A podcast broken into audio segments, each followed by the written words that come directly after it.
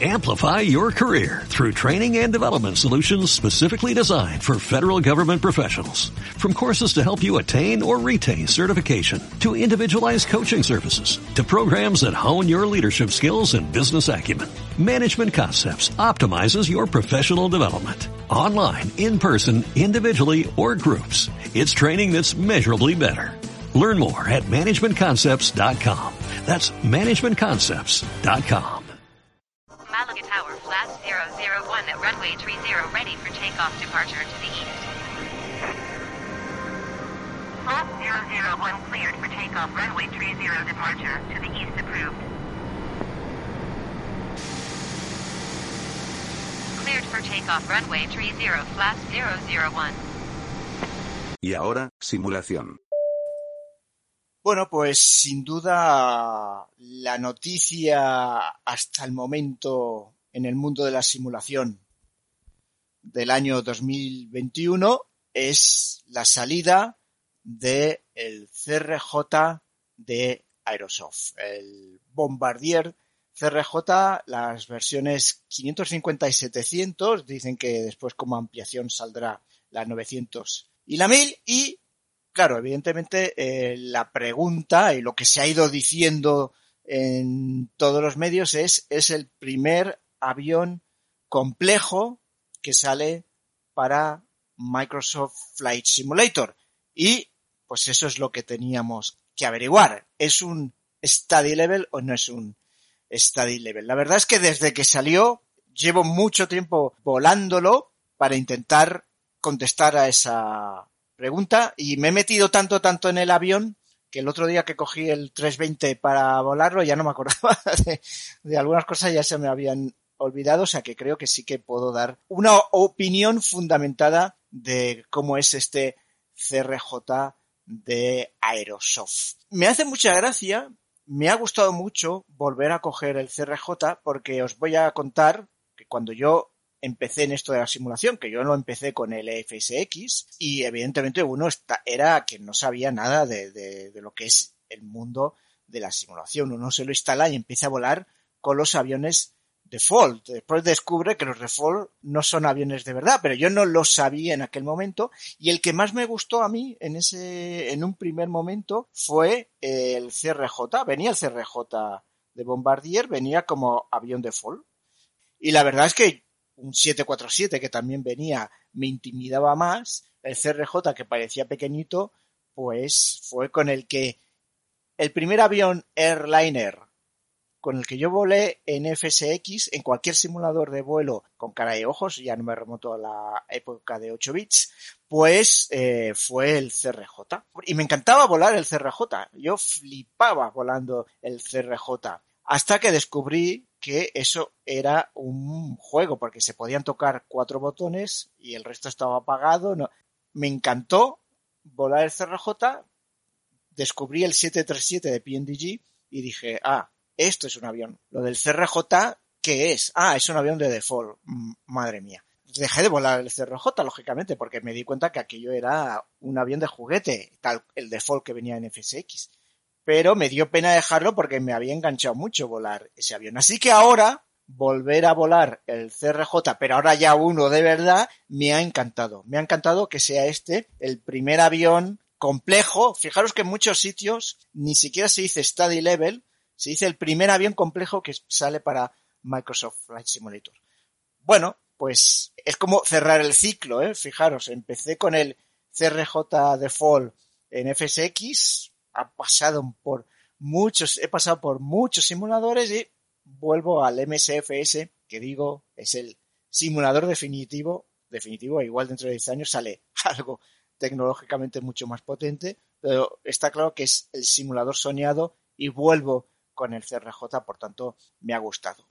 ¿Qué uno va a sentir cuando coge el CRJ que tiene que volver a la escuela? Uno se siente con que, Dios mío, no tengo ni idea de cómo se tiene que volar, configurar este avión. Hay que volver a la escuela y eso me ha gustado. No tiene nada que ver volar un 737, no tiene nada que volar un 320 con volar un CRJ. Es un avión, estoy hablando ahora del avión, ¿eh? no, no de, lo que ha hecho Aerosoft. Digo, el avión físico en sí. La realidad de ese avión es un avión pues mucho más primitivo que un 737 y un 320. Por tanto, requiere un doble ir a la escuela. Primero para, simplemente para comprender su sistema, pero es que después, y esto lo he leído por internet y me ha gustado mucho, había gente que decía, ostras, me gusta mucho este avión porque uno tiene que volver a ponerse las pilas con los skills de piloto. Uno tiene que hacer mucho más de piloto en este avión que con un 320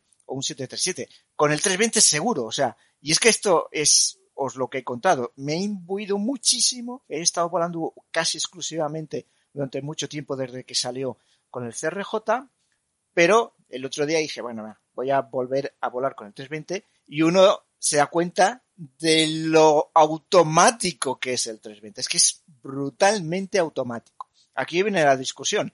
¿Qué es mejor para un piloto? ¿Qué es mejor para una línea? ¿Un avión como el CRJ? ¿Un avión como el 320? Bueno, le podemos dar una, una vuelta después. Os voy a ir contando más o menos, digamos que conseguí dominar el avión en seis días. Me costó seis días dominar el avión. Dominar quiere decir que ya era capaz de hacer un vuelo normal, no de que entendiera todos los sistemas, por supuesto. Para entender todos los sistemas de un avión hace falta muchísimo estudio, que no, no estoy hablando de eso. Digo, de ser capaz de despegar y aterrizar un avión haciendo una operativa normal, no haciendo una operativa ahí que no tiene nada que ver. Bueno, el primer día, por supuesto, lo que hice fue descargarlo, instalarlo, examiné la documentación que viene, que creo que está bastante completa, está muy bien, hay muchas horas de estudio si uno se quiere mirar esa documentación, está en varios niveles, ¿no? En uno que es simplemente tutorial para que empieces paso a paso a hacer lo que te dice y seas capaz de, volar el avión y después más documentación para profundizar en lo que aquí te interesa.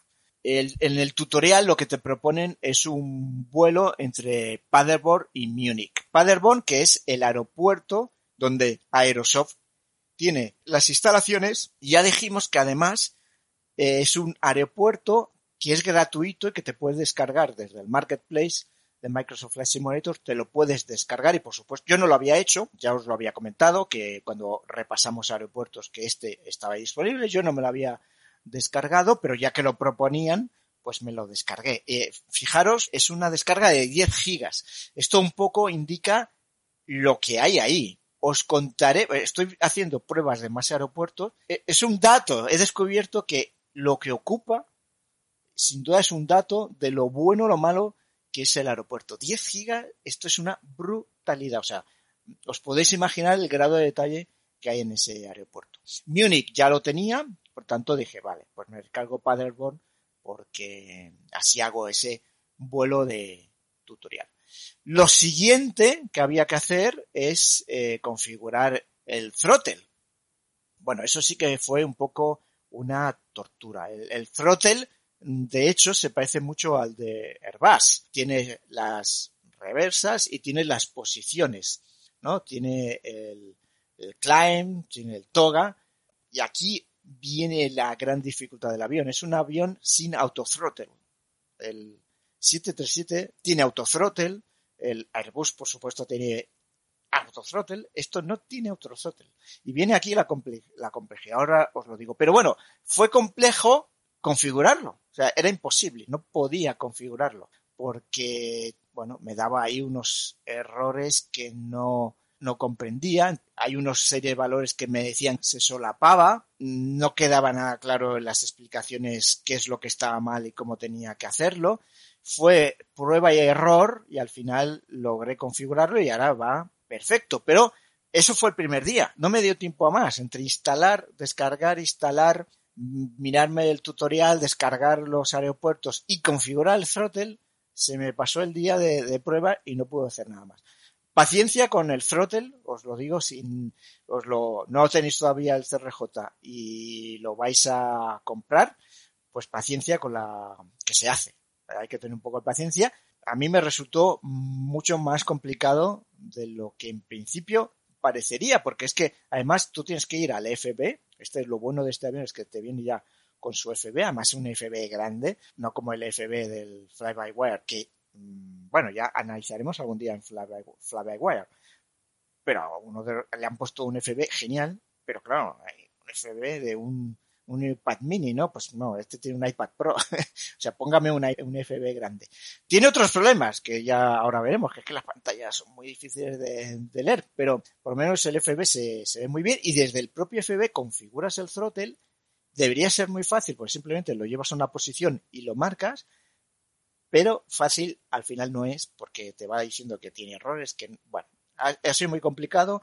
Tuve que mirar muchos posts por internet para intentar saber cómo hacerlo. Al final lo conseguí. No es un plug and play, esto es lo malo. Eso fue el primer, primer día. Contacto, instalación y configuración. El segundo día yo lo que empiezo es a seguir ese tutorial. Digo, venga, va. Ya que está tan explicado paso por paso, pues voy a, a seguirlo. Creo que es muy complicado seguir ese tutorial. Muy, muy complicado. Te, te, te lías mucho, no sé si está bien explicado.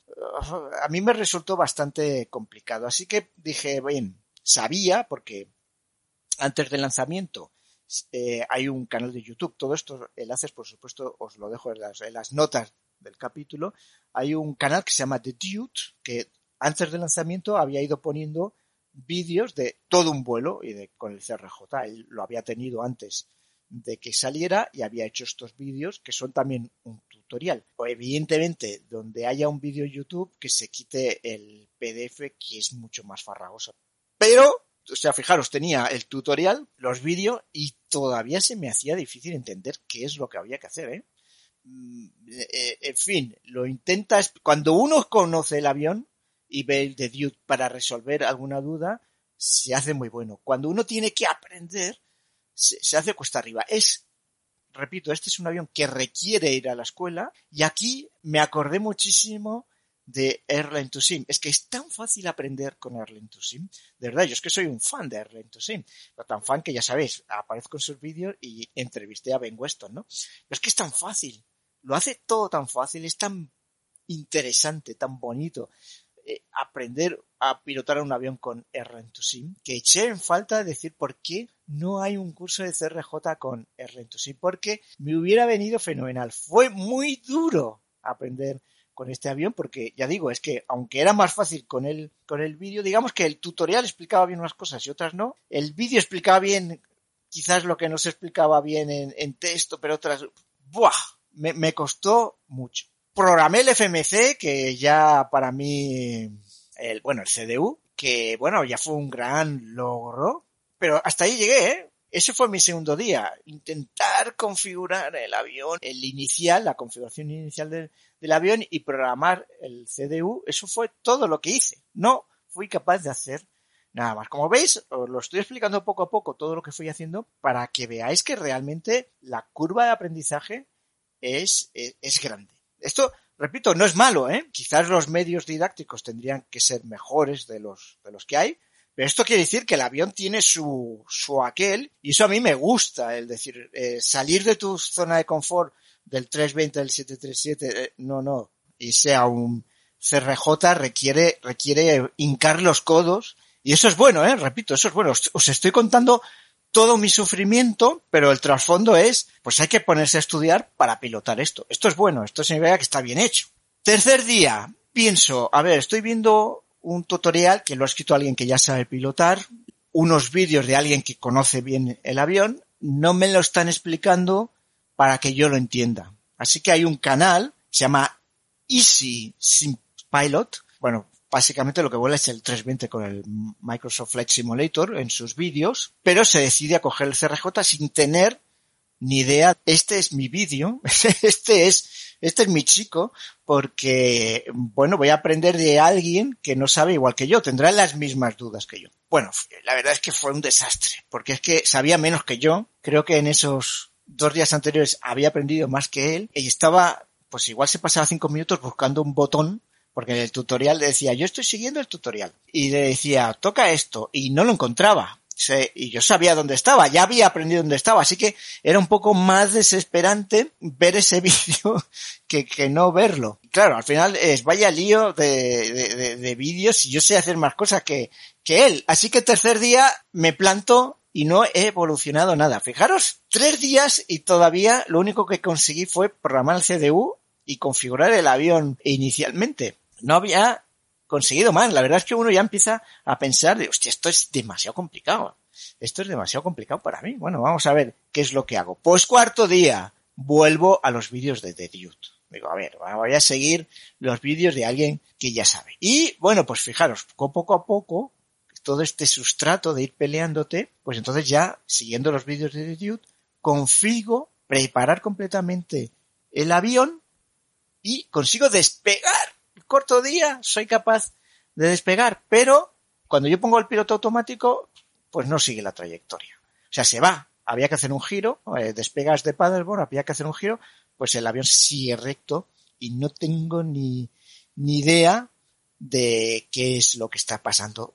Empiezo a mirar el manual. Siguiendo el vídeo no lo comprendo. Miro el manual, el tutorial, y sí que veo que lo que tienes que hacer es tú despegas, le indicas en el autopilot le indicas speed y le, para que te mantenga la velocidad que tú le indiques. Y le indicas nav, pero no conectas todavía el autopilot, simplemente le, estás indicando ya voy a querer hacer eso. Y lo que tienes que hacer es seguir lo que te diga el, el Flight Director. Porque si tú estás muy alejado del Flight Director, de lo que, de la trayectoria que tienes que estar, no te va a seguir bien la, ruta. Así que lo que tienes que hacer es primero speed, después nav, ponerte en la, en la ruta y en la dirección y la posición que te dice el Flight Director, le das autopilot y listo. Así que el cuarto día, pues ya fui capaz de configurar el avión, despegar y que me siguiera la ruta. Bueno, ya en cuatro días había conseguido eso.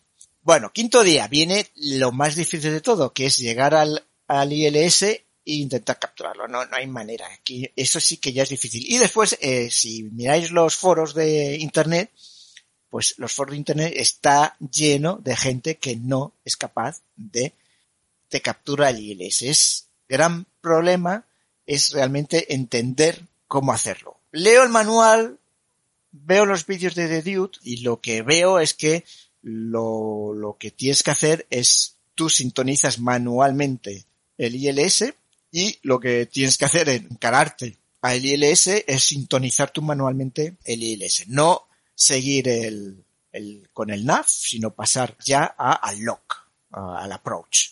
Entonces, eh, porque tienes sintonizado el ILS. Y funciona, efectivamente. Esta es la táctica. Así que el quinto día consigo hacer un vuelo donde primero no me captura el ILS y después siguiendo este procedimiento me captura perfectamente el ILS. Sexto día, pues digo, voy a hacer un vuelo que yo conozco de sobra, que es el, el Barcelona Palma Mallorca. Es mi, mi vuelo por, por excelencia, ¿no? Y bueno, pues pongo todo en práctica y me funciona. Genial, perfecto. Pero, ¿cuál es el, el problema? O sea, me funciona, quiere decir que sí, que me sintoniza, me coge el glide slope, pero me baja demasiado. Realmente empiezo bien con el glide slope, pero después no está siguiendo el path. ¿Por qué? Porque, y aquí viene el gran problema de CRJ, no es el problema de Aerosoft. Eh, eh, quiero re remarcarlo. Ahora vamos a ir a examinar lo que es Aerosoft. Eh, hablo de que este avión no tiene autothrottle. Por tanto, eres tú quien tiene que estar sabiendo cuando va a capturar, cuando captura el slope, qué velocidad, qué gases les tienes que poner para que no se te vaya, porque si tú tienes pocos gases, el avión se te va a ir. No va a ser capaz de mantener con esa velocidad, pues el paz. Ese es el punto complicado. En este vuelo que os digo, de Barcelona a Mallorca, empiezo a capturar el glide slope, pero no lo sigue porque no es capaz de mantener el glide slope con los gases, con la velocidad que yo le estaba, la potencia que yo le estaba poniendo. Y eso es lo que me ha pasado muchas veces en los siguientes vuelos, ¿no? Los siguientes vuelos, el gran que es controlar el autothrottle. Ese es el secreto del avión. Saber qué potencia de motor le tienes que poner en cada fase. Cuando uno, claro, dominar eso cuesta mucho, ¿eh? Cuando uno más o menos se adecua, pues uno es capaz y al final ya, ya no, en el sexto ya nos contó más días, ¿eh? pero igual en el quinceavo día lo hice perfecto y en el 16 me volví a equivocar. Ahí está el gran problema de, del avión, no de Aerosoft, repito, del CRJ, del Bombardier, es que no tiene otro y quiere mucho, mucha práctica, mucha experiencia. Vamos a hablar ahora ya del Aerosoft.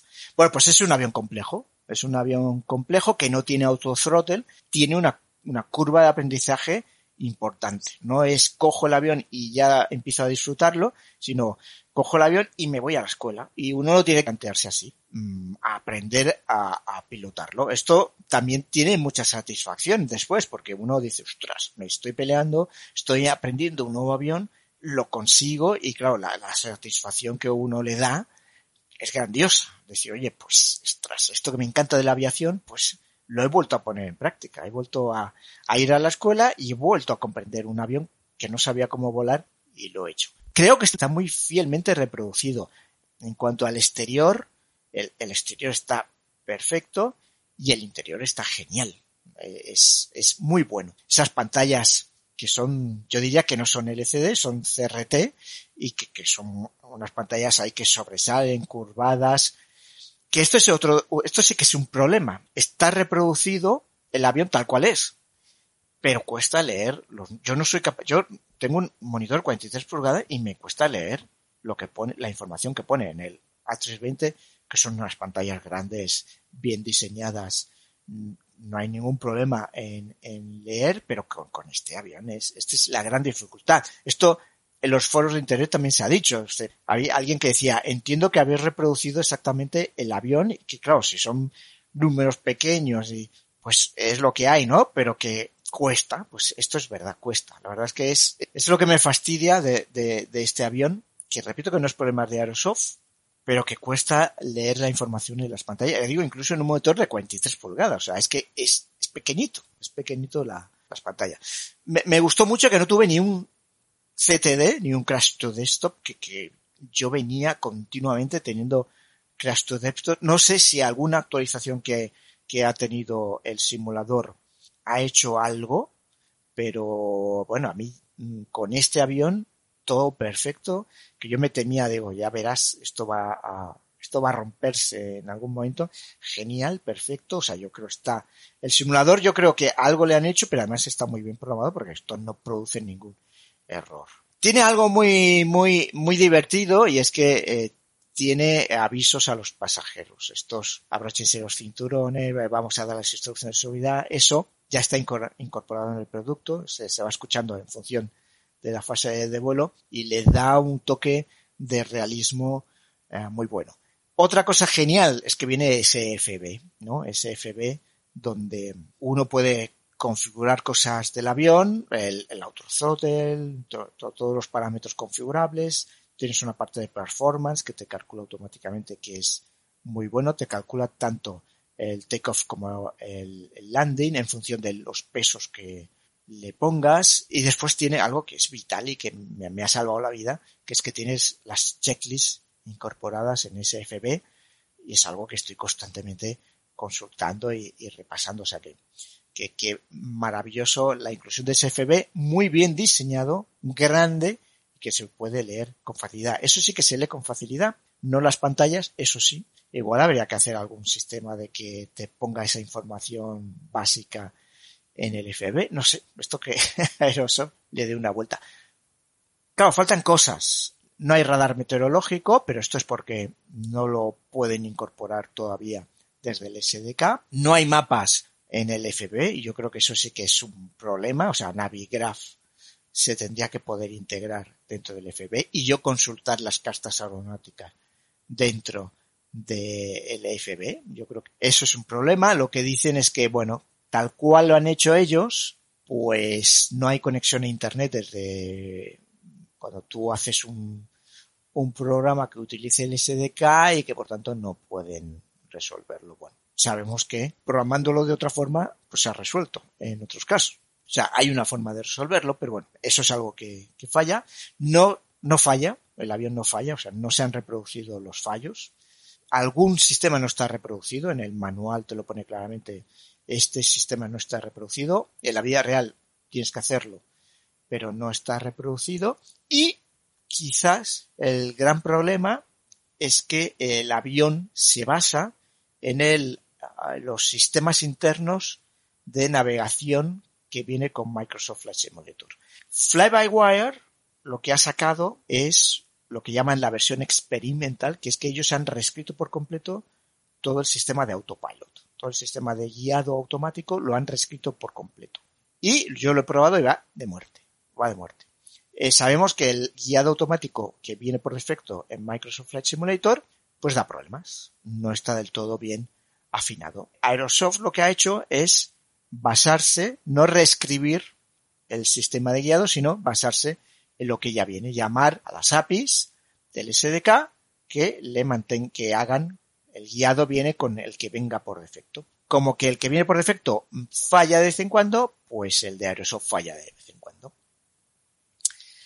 Eh, yo creo que, claro, ahí es tú, eh, y yo creo que es un, es un error eso. Yo creo que un avión complejo será complejo cuando también el programador haga su propio desarrollo de, guiado.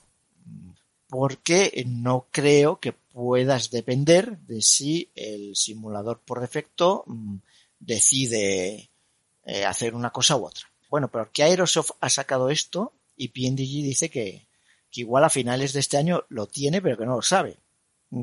¿Qué pasa aquí? Bueno, porque PNDG no va a sacar un avión donde ellos no hagan el, sistema de autopilot, lo van a hacer ellos, lo van a programar ellos. O sea, el, el avión seguirá sus propias normas para seguir el autopilot, no va a llamar al autopilot que viene por defecto. Claro, Aerosoft al no tener que hacer eso, pues puede sacar antes eh, el avión. Entonces es como un compromiso. Yo creo que ese es el gran, el gran qué de, del avión, ¿no? Eh, que bueno, no han reescrito el sistema de, de guiado. Yo creo, de todas formas, que, que está bien lo que se está diciendo. ¿Es un study level? No. ¿Es un avión complejo? Sí. Si lo dijéramos con study level, pues igual es un 95% study level, no es un 100%. Eso sí, ¿eh? Recomendado 100% comprarlo, es maravilloso. He disfrutado como un enano, así de claro, como un niño con zapatos nuevos. Es volver a la escuela, de verdad, yo creo que está muy buen hecho y bueno, pues tiene ese 5% que no está hecho y que hay que saberlo. Hay un 5% que está hecho que bueno, que esto puede ser que se vaya haciendo poco a poco con el tiempo, quién lo sabe. De momento digamos que está prácticamente completo, no está completo, pero es una gozada, es una gozada. Claro, cuando ya dominaba un poco el avión, dije voy a, voy a usarlo en realidad virtual. Dicen que no, y, es verdad, ¿eh? dicen que no está certificado para realidad virtual todavía. Y esto es cierto, porque, a ver, cuando tú centras, lo primero que tienes que hacer en realidad virtual en el Microsoft Flight Simulator es dar a la, a la barra de espacio cuando tú estás delante de los mandos para que él te sitúe en el centro. Bueno, pues sitúa siempre a la derecha. O sea, tú estás desplazado. Entonces tienes que tú moverte. o sea, tú, en vez de estar centrado, te mueves unos centímetros a la derecha, le das al espacio, te vuelves a tu posición y ya estás centrado. Hay zonas donde eh, con el cursor no sabes dónde tienes que darlo. Entonces tienes que cerrar un ojo. es que esto es muy curioso. ¿eh? ¿eh? con el casco de realidad virtual puesto, tienes que cerrar un ojo para saber dónde tienes que dar. No está todavía certificado para realidad virtual, pero ¿quién se va a privar de volar en realidad virtual? Es una gozada, es increíble. Y uno siente lo pequeña que es la cabina. Es que, claro, en 2D uno, bueno, sí, más o menos ves que es una cabina pequeña, pero uno siente claustrofobia real en realidad virtual en esa cabina y después pasas a la cabina del 320 y ves lo amplísima que es esa cabina. Es que la cabina del 320 es, o sea, Airbus ha dicho, mm, yo al piloto lo trato como, como se debe, dándole espacio. Porque la filosofía, y ya lo dijimos cuando hablábamos de la 300, la filosofía antes siempre era al piloto lo, yo lo que me interesa es llevar pasajeros, por tanto al piloto lo, le hago en la cabina lo más pequeña posible para que pueda llevar más pasajeros. Airbus con el 320 dijo, no, no, no. O sea, al piloto se le da el espacio que requiere. El CRJ de Bombardier tiene una cabina pequeñísima que en realidad virtual uno lo vive y es que, de verdad, la experiencia en realidad virtual del CRJ es mil veces mejor que en la pantalla. Es brutal. Me encanta, me encanta. tienes una sensación de inmersión que hacía tiempo que no vivía ya con la realidad virtual. Por supuesto que uno siente inmersión, pero claro, cuando la primera vez que me puse el CRJ en realidad virtual, bueno, bellos de puntas porque volví a estar de verdad dentro de un avión. Y bueno, em, sí que tenía algunos fallos al principio. El, el FB, por ejemplo, tú le dabas a los botones y no sabías, esto en realidad virtual y sin realidad virtual. Pero en realidad virtual se hacía más complicado todavía. Le dabas a los botones del FB y no sabías si le habías dado o no. No había ningún feedback.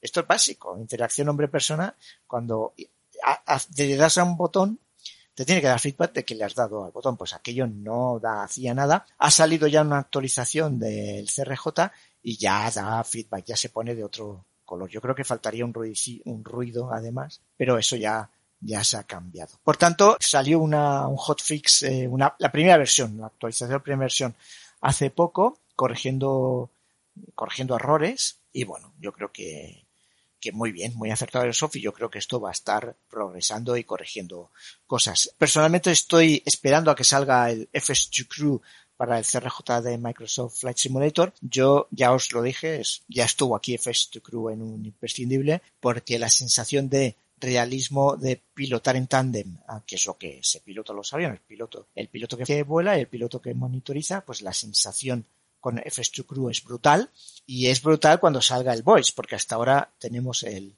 FS2 Crew para la 320, pero que solo es button y eso le quita, le quita realismo. El, realismo de volar con, con, voz, esto es brutal y ya dice que saldrá con voz y con versión botón. Por tanto, yo estoy esperando a FS2 Crew para que por favor nos saque esa, ese programita que nos haga volar ya de manera increíble. Bueno, pues ya está. Eh, recomendación, eh, comprarlo porque es maravilloso. De verdad, es maravilloso. Es así, es el primer avión complejo que sale para Microsoft Flight Simulator y vale la pena. Y aquí un poco viene el debate, uno internamente se hace el debate de decir, ostras, uno sabe qué, qué es mejor para una aerolínea. Un avión como el 320, absolutamente automatizado, o un avión como el Bombardier CRJ que requiere una pericia del piloto muy grande. Eh, yo lo tengo muy claro. Para la aerolínea, lo mejor es el 320. Es el que va a hacer que el vuelo sea más eficiente y más seguro. Esto tiene muchos matices. Ya los hablamos, muchos de estos ya los hablamos en el capítulo 3 de Flaps, cuando analizamos el accidente de Air France 447. Hay mucho que hablar. Pero evidentemente, depender de la pericia en un momento únicamente del piloto, pues es quizás peor que, bueno, que ya estén muchas cosas automatizadas. Esto ya es un debate, es otro debate, ¿eh? que ya hemos tenido, repito, que ya hemos tenido aquí. En el primer capítulo incluso, cuando hablamos de qué le pasa a Boeing, en el capítulo 3, cuando hablamos del accidente de Air France 447 del 330. Quiero decir que es un debate en que vamos a tener eh, periódicamente. Ahora, desde el punto de vista mm, simulero, que esta es la sección de simulación, es una gozada tener un avión como el CRJ donde tú tienes que ir a la escuela y ponerte las pilas como piloto. Eso, solamente por eso, ya vale la pena comprarse este avión. Mi recomendación, por supuesto, es comprarlo.